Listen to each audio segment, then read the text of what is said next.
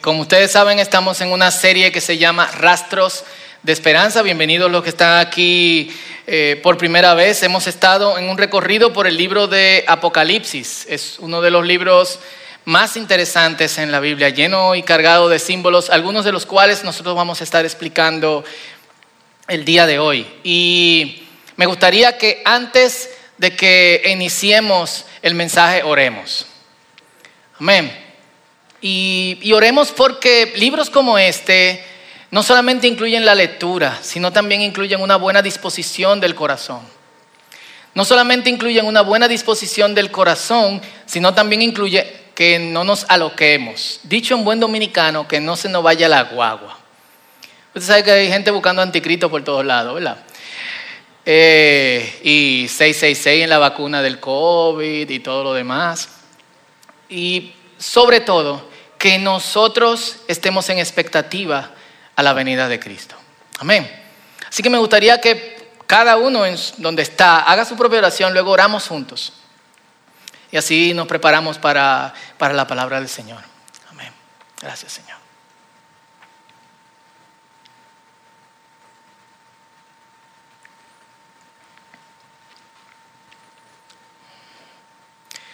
Qué bueno eres, Señor. Cuán grandes son tus obras, cuán grande es tu misericordia para nosotros. Y una forma en que vemos tu misericordia es a través de lo que tú nos das en tu palabra. Oramos en el nombre poderoso de Jesús, que tú obres y que tú te glorifiques, Señor. Y que nosotros hoy podamos ver, entender y estar dispuestos a vivir de acuerdo a lo que manda tu palabra. Como dice la apertura de este libro, bienaventurado el que oye y pone en práctica las palabras de esta profecía. En el nombre de Jesús, amén. Y hemos titulado este mensaje Armando y Rompecabezas 2. La semana pasada nuestro hermano JJ abrió eh, el tema de, abriendo, armando el, el rompecabezas y me gustó mucho una imagen que utilizó al final de su mensaje, comparando Apocalipsis con una carta de amor. Eh, y, esto es muy parecido al novio, ya bueno, para nosotros sería en películas, porque es como el novio de la época medieval o del tiempo en donde se usaban armaduras y espadas y ejércitos, que su novia ha sido eh, secuestrada, así como Elena de Troya, que se la llevaron a... Eh, y, la llevan al castillo del otro, del otro reino y la quieren secuestrar y el tipo, el príncipe se quiere casar con ella y quiere hacer una alianza obligado y el tipo, bueno, le escribe una carta y dice, voy por ti. Eh, y en el camino, esto era lo que me llegaba a la imagen mientras él hablaba de carta, en el camino tiene que mochar pila de cabeza, lanzar muchísimas flechas acabar con pila de cuestiones, perro, leones, oso, no hay dragones, barajen eso, eh, montado en un caballo, no en un unicornio, hasta llegar eh, a la tipa mientras el soundtrack dice, te rescataré, te rescataré. Es algo así. La iglesia es la novia de Cristo.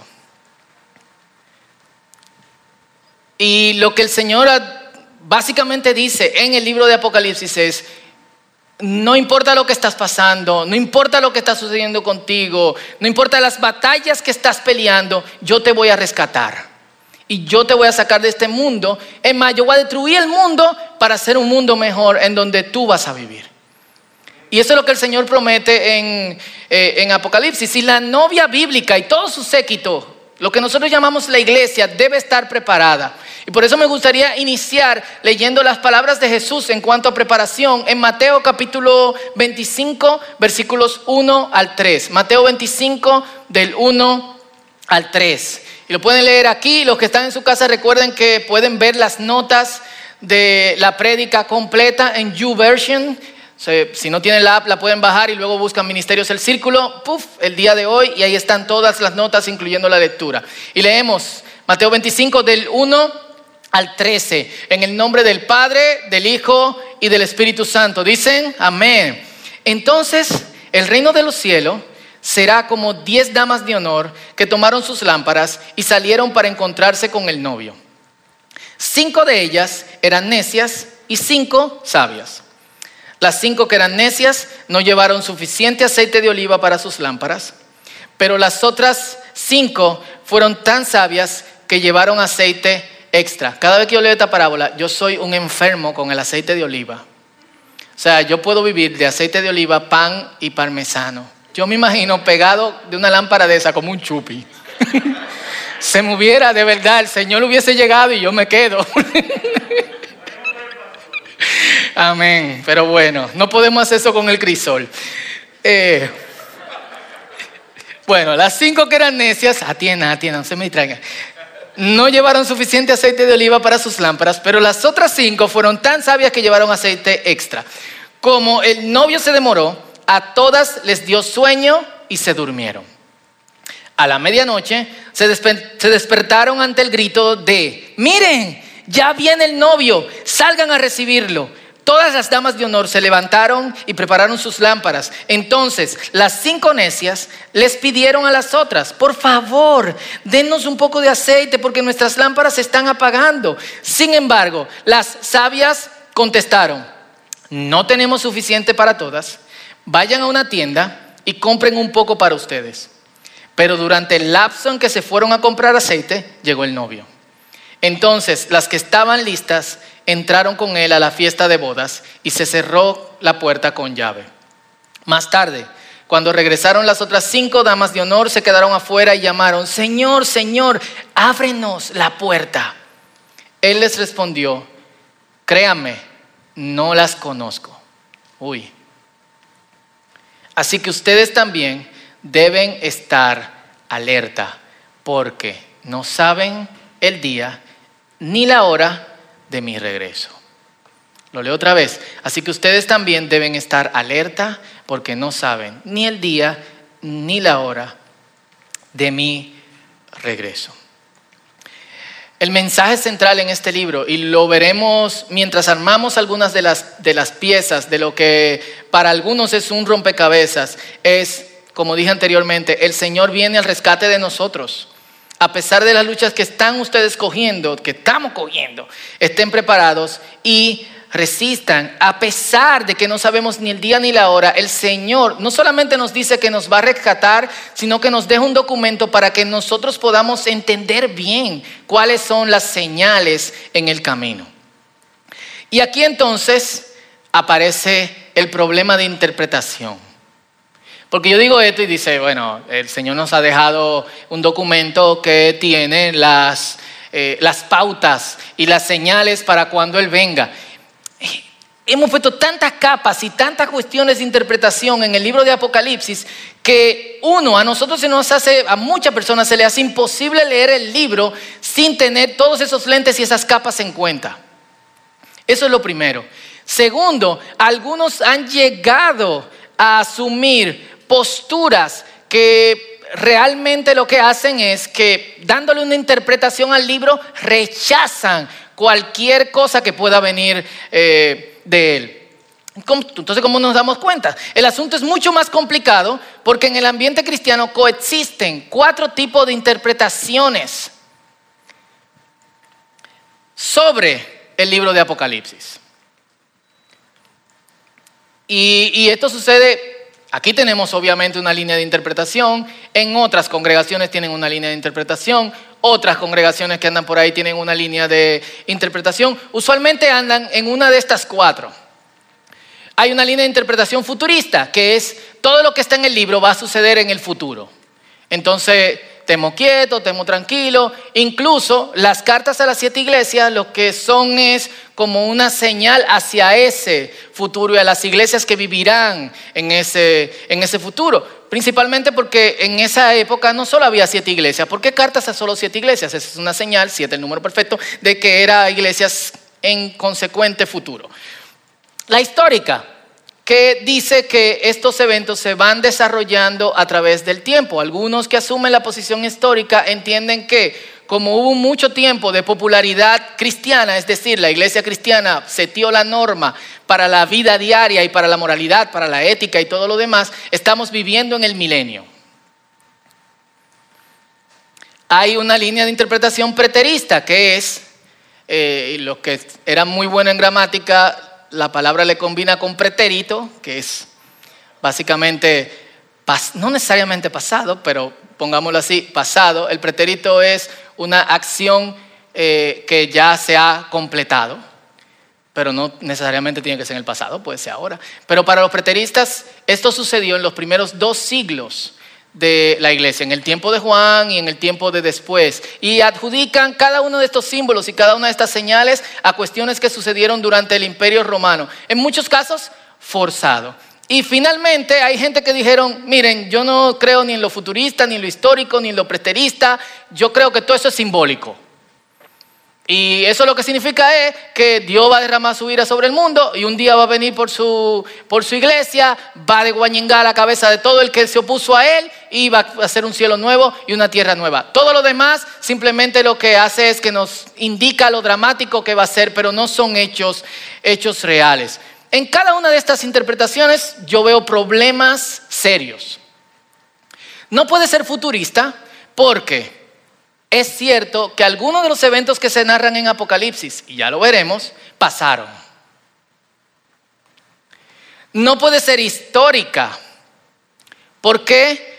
Porque en cierto modo va a haber puntos en la historia en donde nosotros vamos a estar silentes con respecto a las cosas que se mencionan en Apocalipsis. Es decir, va a haber como, como eh, espacios e intervalos de tiempo en donde no sucede nada. No puede ser preterista, porque al tú asumir una posición preterista, has asumido también que Cristo ya vino. Y es una posición, de hecho, herética, eh, viene de herejía. La Biblia dice, señores, eh, tengan cuidado con lo que dicen que Cristo ya vino. Eh, y hay por ahí otras algunas tendencias cristianas que de hecho afirman esto. Hay gente que le ha puesto fecha, a pesar de que la Biblia dice que el día ni la hora, que nadie lo sabe. Pero fue un octubre del 2005, fue en el primero de enero del año 2000 y así sucesivamente. Eh, entonces, ¿cómo nosotros debemos de, interpretar esto si no es ni futurista, ni histórico, ni preterista, ni simbólico? Bueno, empecemos por la parte de Apocalipsis en donde el libro parece complicarse. Y leamos en Apocalipsis 5 los versículos del 1 al 8. 5 del 1 al 8. Y lo tienen aquí conmigo, en sus casas también lo van a ver ahí en pantalla. Voy eh, rápido porque eh, quiero eh, pasar bien por todo, el, todo el material que, que tengo. Tranquilo, solamente son como una hora y media, no se preocupe. Dice, luego vi un rollo en la mano derecha de aquel que estaba sentado. Para, para que tengamos un poco de contexto, el libro inicia con Juan teniendo una visión del Señor. En esa visión el Señor le dice, eh, mira, esto es lo que yo te voy a, esto que yo te voy a comunicar es mi mensaje para las iglesias, para que estén preparados de, lo, de todo lo que va a suceder. Luego pasa a escribirle específicamente a siete iglesias que ejemplifican las iglesias en todos los tiempos. No podemos adjudicar un tiempo eh, a la iglesia. Por ejemplo, cuando hablamos de esto hace dos o tres semanas, yo decía que mucha gente dice que valga la redundancia, que la época en que nosotros estamos viviendo es de la iglesia de la Odisea. Pero hay congregaciones que son totalmente contrarias a eso y que viven de acuerdo a la iglesia de Filadelfia u otras iglesias que eran fieles. Entonces, mande ese mensaje. Luego hay adoración en el cielo y en la adoración en el cielo se, eh, el, el Señor que está sentado en su trono tiene un pergamino con sellos. Sellos ejemplifica que solamente una persona autorizada los puede abrir. Y dice, el rollo estaba escrito por dentro y por fuera y sellado con siete sellos. Vi a un ángel poderoso que proclamaba con fuerte voz, ¿quién es digno de romper los sellos de este rollo y abrirlo? Pero nadie en el cielo, ni en la tierra, ni debajo de la tierra podría abrir el rollo y leerlo. Es aperísimo. O sea, si ustedes se ponen a pensar en cuestiones de trama, tienen un buen punchline. Entonces comencé a llorar amargamente. Porque no se encontraba nadie digno de abrir el rollo y leerlo. Pero uno de los 24 ancianos me dijo, deja de llorar. Mira, el león de la tribu de Judá, el heredero del trono de David, ha ganado la victoria. Él es digno de abrir el rollo y sus siete sellos. que le dicen que va a haber un qué? Un león. Pero cuando, cuando él ve, dice, entonces vi a un cordero que parecía que había sido sacrificado, pero que ahora estaba de pie entre el trono y los cuatro seres vivientes y en medio de los veinticuatro ancianos. ¿Quién ustedes creen que es ese cordero? Cristo, quien también es el león de la tribu de Judá. Tenía siete cuernos y siete ojos que representan los siete aspectos del Espíritu de Dios, el cual es enviado a todas las partes de la tierra. Él pasó delante y tomó el rollo de la mano derecha del que estaba sentado en el trono. Y cuando tomó el rollo, los cuatro seres vivientes y los veinticuatro ancianos se postraron delante del Cordero. Cada uno tenía un arpa y llevaba copas de oro llenas de incienso, que son las oraciones del pueblo de Dios, y cantaban al que está sentado en el trono y al Cordero, sea la gloria, el honor, la alabanza y el poder para siempre. Este es el momento del libro en donde la acción inicia. Esta es la parte donde empiezan a abrirse los pasajes como si tú abriste una puerta hay un corredizo y sigue caminando y hay varias puertas y tienes que abrirlas y pasas a otro corredizo y vas caminando y pasas a otro corredizo y así sucesivamente. Es aquí donde nosotros nos enredamos y parece un eh, laberinto. ¿Cómo es entonces? Esto es como las películas donde tú estás viendo las cosas en cierta línea de tiempo, pero hay un flashback. Y después, después hay un fast forward. Y luego vuelve al presente. Y luego va en modo lineal. Si leemos Apocalipsis convencionalmente, porque si se fijan, todas las posiciones, la futurista, la histórica, la preterista y la simbólica, ven el Apocalipsis como en tiempo lineal, ¿sí o no? Y esa es su cuestión. ¿Dónde se tranca todo el mundo? En que espérate, pero si en el futuro y ya esto sucedió, y, o qué pasó, entonces lo que sucedió no será, sino lo que será. Y el preterista dice, bueno, si pasó, lo único que tenemos que resolver es que Cristo vino y cómo será, bueno, lo averiguaremos más adelante. Y así sucesivamente, todos ven las cuestiones en tiempo lineal y ahí es donde nos comemos lo moco en Apocalipsis. Disculpe la imagen. Cool. Aparte del gran problema de que todos leemos Apocalipsis por retraso.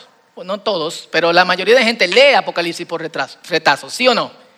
Tú lees aquí, tú lees allá, tú lees el otro y no sé cuánto. Muy poca gente se ha sentado a leer el libro desde el principio hasta el final. Entonces, Apocalipsis tiene este orden.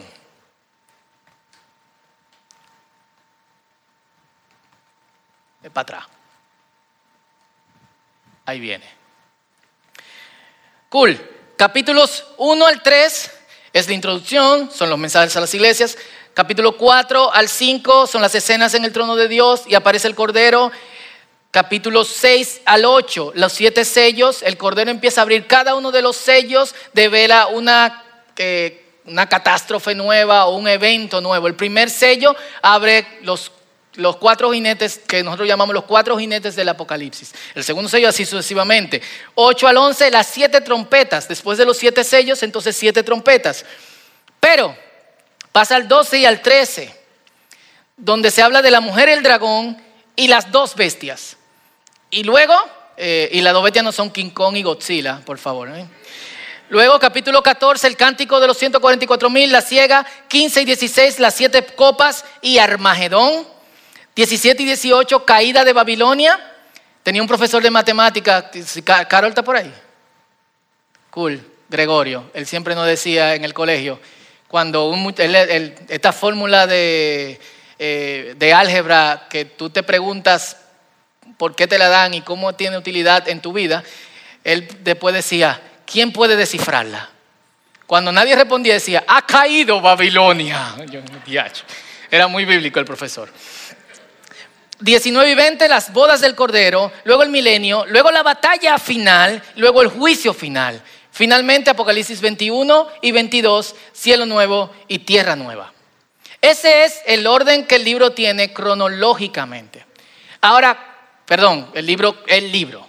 Ahora, ¿cómo serían estas cosas distribuidas en el tiempo? Si prestamos mucha atención, serían así. El capítulo 12 y 13 hablan de la revelación a María de que van a ser Jesús. María es la mujer, Y luego que el niño nace, el dragón lo persigue. ¿Quién es el dragón? Satanás.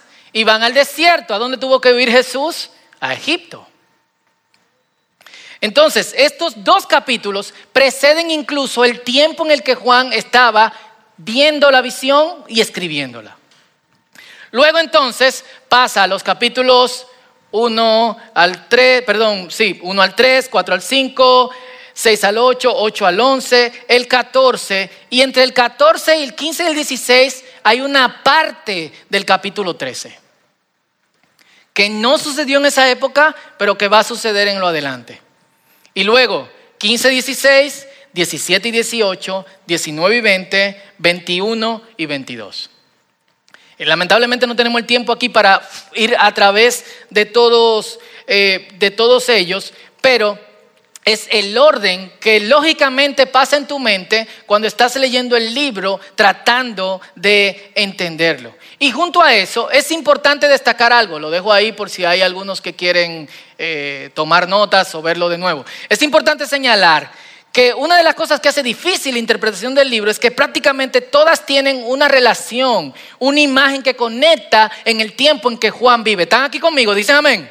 No se me duerman. Entonces tenemos que admitir que aunque muchas cosas van a ser claras, otras cosas estaban diseñadas específicamente para que le entendiera un cristiano del primer y segundo siglo. Y son imágenes oscuras para nosotros, al menos que estudiemos muy bien el primer y el segundo siglo. Y aún así, todavía vamos a tener cierto hoyo. Entonces, eh, algo que tenemos que hacer, aun cuando armemos esta cronología, es entender que van a haber imágenes, perdón, van a haber imágenes que son difíciles de comprender para nosotros, pero sí eran fáciles de comprender para los primeros creyentes que la leyeron que los que han estudiado en un instituto bíblico, en un seminario bíblico y todo lo demás saben que el exégesis empieza así. Primero yo debo entender cómo la gente que recibió esa palabra lo veía. ¿Estás aquí conmigo? Full, quizás tengan que ver esto otra vez nítido. Esto es importante. Eh, y, el hecho de que tenga estas partes que son un poco oscuras ha generado que estas tendencias presenten negativas y que en cierto modo pongan a un lado ciertas cosas que en interpretación son importantes. Y a causa de que por posiciones futuristas, preteristas, simbólicas o históricas, la iglesia ha metido la pata varias veces en tremendo hoyo. Entonces hay dos cosas que tenemos que evitar principalmente. Primero, problemas de exageración en la cuestión de los símbolos. Hay símbolos que son claros dentro del libro, hay símbolos que no son tan claros. Pero no podemos a la ligera ponerle un símbolo a algo sin considerarlo bien con otras cosas, que voy a mencionar en un rato. Algunos símbolos explicados, algunos de estos están muy claros, pero a otros se le va mucho la guagua con esto, es el Cordero es Cristo. Los siete candelabros son las iglesias, las siete estrellas son los pastores de las iglesias, la gran multitud son los creyentes de todas las épocas. Y tengo que decir algo, o y te para, para el mensaje de hoy, fuentes que respeto, de repente, y, y lo hacía mientras leía el libro, de repente decían sendo disparate. Y por eso no podemos simplemente creerle a cualquiera que nos esté escribiendo o diciendo algo de Apocalipsis, ni a mí, sin ir a la Biblia. Eso es importante. ¿Ok? Porque Dios nos da esa capacidad a todos. Muy importante. El dragón es Satanás. Eh, las siete cabezas de la bestia, Roma y los siete reyes. La gran prostituta es Babilonia que es el sistema inmundo del mundo, que se transfiere de reino en reino y de periodo en periodo. Y al mismo tiempo hay también decepción en las interpretaciones que la gente hace. Al principio decíamos, hubo un momento que, que andaba la interpretación de que el Papa Juan Pablo II era el anticristo, el Papa Juan Pablo II murió y ahora ¿cómo quedamos? Era Hitler, era Stalin. El mundo siguió. ¿Cómo quedamos? Pero ¿cómo, cómo hacemos, e-? cómo, cómo pasan estas interpretaciones? Porque vemos a alguien exageradamente malo o contrario a mi punto de vista. No creo, aunque no soy católico, no creo que Juan Pablo II haya sido una persona mala, aunque el corazón del cuchillo solo lo conoce la llama. Hice una chavada ahí. El corazón de la llama solo conoce el, cuchillo. Era ver si estaban atendiendo, ¿eh? Cada una de estas cosas se hace sin considerar el resto del contexto bíblico. ¿Ok? Cuando la gente estudia Apocalipsis no puede ignorar el resto de la Biblia. Apocalipsis es el libro del Nuevo Testamento que tiene más, más conexiones con el Antiguo Testamento. De sus 404 versículos, 274 versículos tienen conexión con una profecía o con algo del Antiguo Testamento. Yo no puedo leer Apocalipsis sin cada vez que yo veo uno de estos versículos ir a uno de esos otros versículos o pasajes en el Antiguo Testamento. Conozco poca gente que lo ha hecho así. Mucha gente lo que hace es que se dispara un libro de Apocalipsis o se ve una prédica o un video narrando todo, pero no lee la Biblia ni las otras conexiones que tiene lo que representa un peligro. Porque si Apocalipsis es un llamado de perseverancia a la iglesia en los diferentes tiempos, y yo me confundo en descifrar los tiempos, estoy perdido. No le eché suficiente aceite a mi lámpara.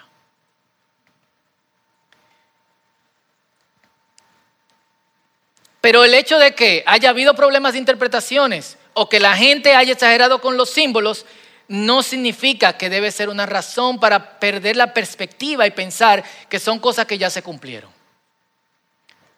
Porque tienen una fuerte carga escatológica, es decir, de los tiempos finales. ¿O qué es? Juan escribió aquí y luego en el medio todo está vacío.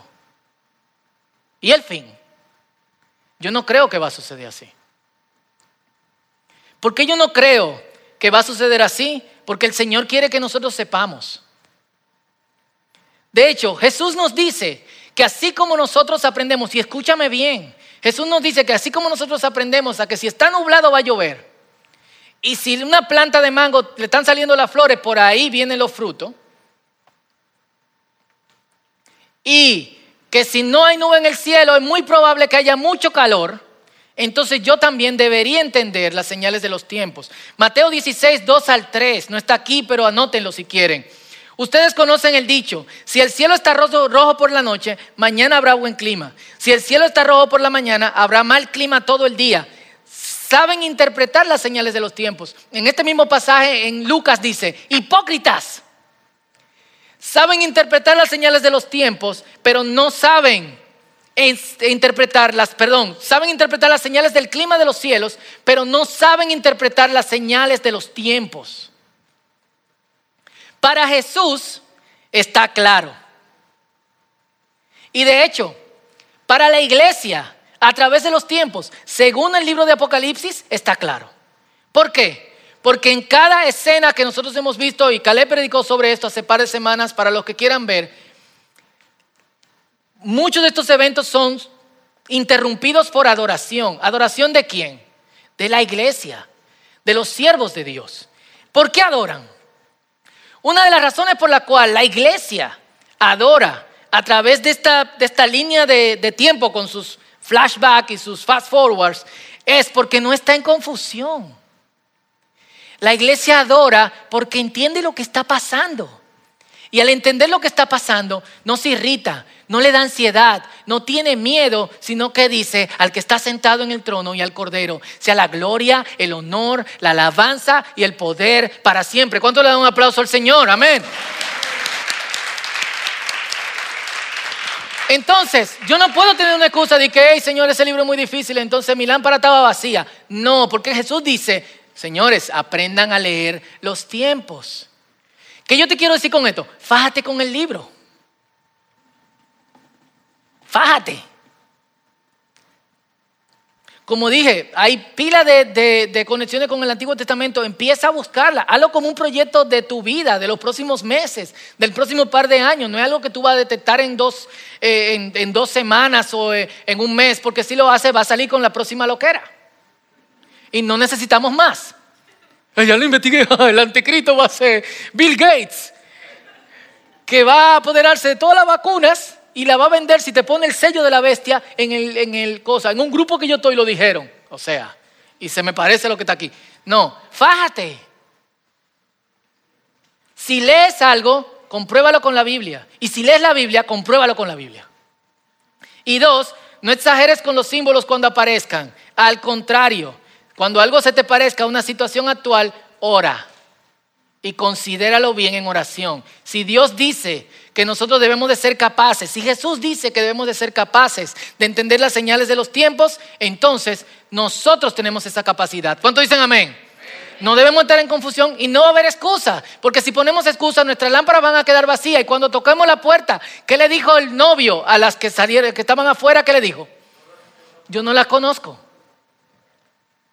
Entonces, la imagen después de todo es clara hay un sistema que se ha entregado de poderes en poderes que se llama Babilonia en Apocalipsis y que representa los valores mundanos de todos los tiempos. Babilonia era el imperio de Babilonia y luego el imperio persa y luego el imperio griego y luego el imperio romano y luego el imperio canomano y luego era el imperio eh, español de los reyes católicos y luego es todo este imperio que no sabemos qué hay detrás, sino más bien cosas satánicas, full es lo que representa los sistemas y valores del mundo y lamentablemente mucha gente los adopta. Tengan cuidado con eso. Antes de destruir ese sistema, Dios va a demostrar que el sistema no sirve. Estoy narrando Apocalipsis. A través de eventos que van a destruir poco a poco y corroer este sistema. Lo narra en Apocalipsis en el punto en que dice que los reyes que compraban de Babilonia van a verla quemándose desde lejos y ya no van a poder seguir consumiendo de ella. Pero aún así no se van a arrepentir. Y entonces Dios, después de demostrar la impotencia de los sistemas, destruirá el sistema con todos los que lo siguieron. El sistema se defenderá, capítulo 17, versículo 14, contra el cordero, pero el cordero vencerá. Hay un corito pentecostal, pelearán contra el cordero y el cordero vencerá. En todo momento vemos que Dios le pide a los discípulos de Cristo, a nosotros, que permanezcamos. Capítulo 1, capítulo 3, capítulo 13, capítulo 14, capítulo 16, capítulo 22. Así que permanezcamos. Es lo que tenemos que hacer. Aprender a leer las señales y seguir siendo fiel. La única forma en que nosotros perdemos y nos volveremos infieles es si abrazamos el sistema. Porque cuando el sistema será destruido, nuestra ansiedad va a crecer con eso. Pero si nosotros abrazamos a Dios cuando el sistema se ha destruido, nosotros vamos a adorar a Dios porque sabemos que nuestra redención está cerca.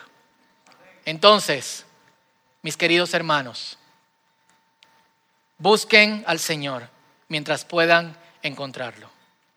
Llámenlo ahora que está cerca. Bye.